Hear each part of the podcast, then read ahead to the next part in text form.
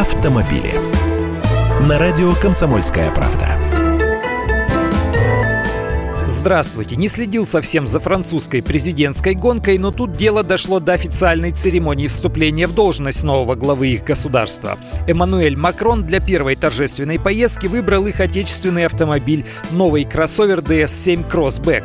Его специально оснастили раздвижной крышей, чтобы глава государства мог стоя приветствовать людей. Нынешний DS7 Crossback – это второй автомобиль бренда DS, принимающий участие в инаугурации президента Франции.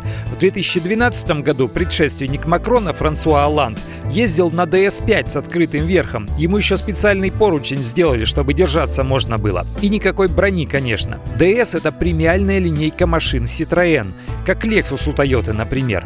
Раньше буквы DS появились в названиях самых дорогих моделей, но теперь их выделили в отдельный бренд. У нас в России эти машины тоже продают в автосалонах Citroën. И не все модели, а лишь DS3 и DS4, плюс его версию Crossback.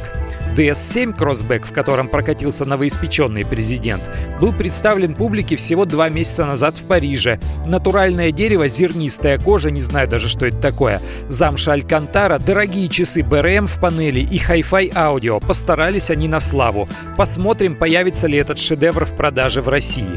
Я Андрей Гречаников, ты «Комсомольской правды». С удовольствием общаюсь с вами в программе «Дави на газ» по будням в 8 утра по московскому времени. Автомобили.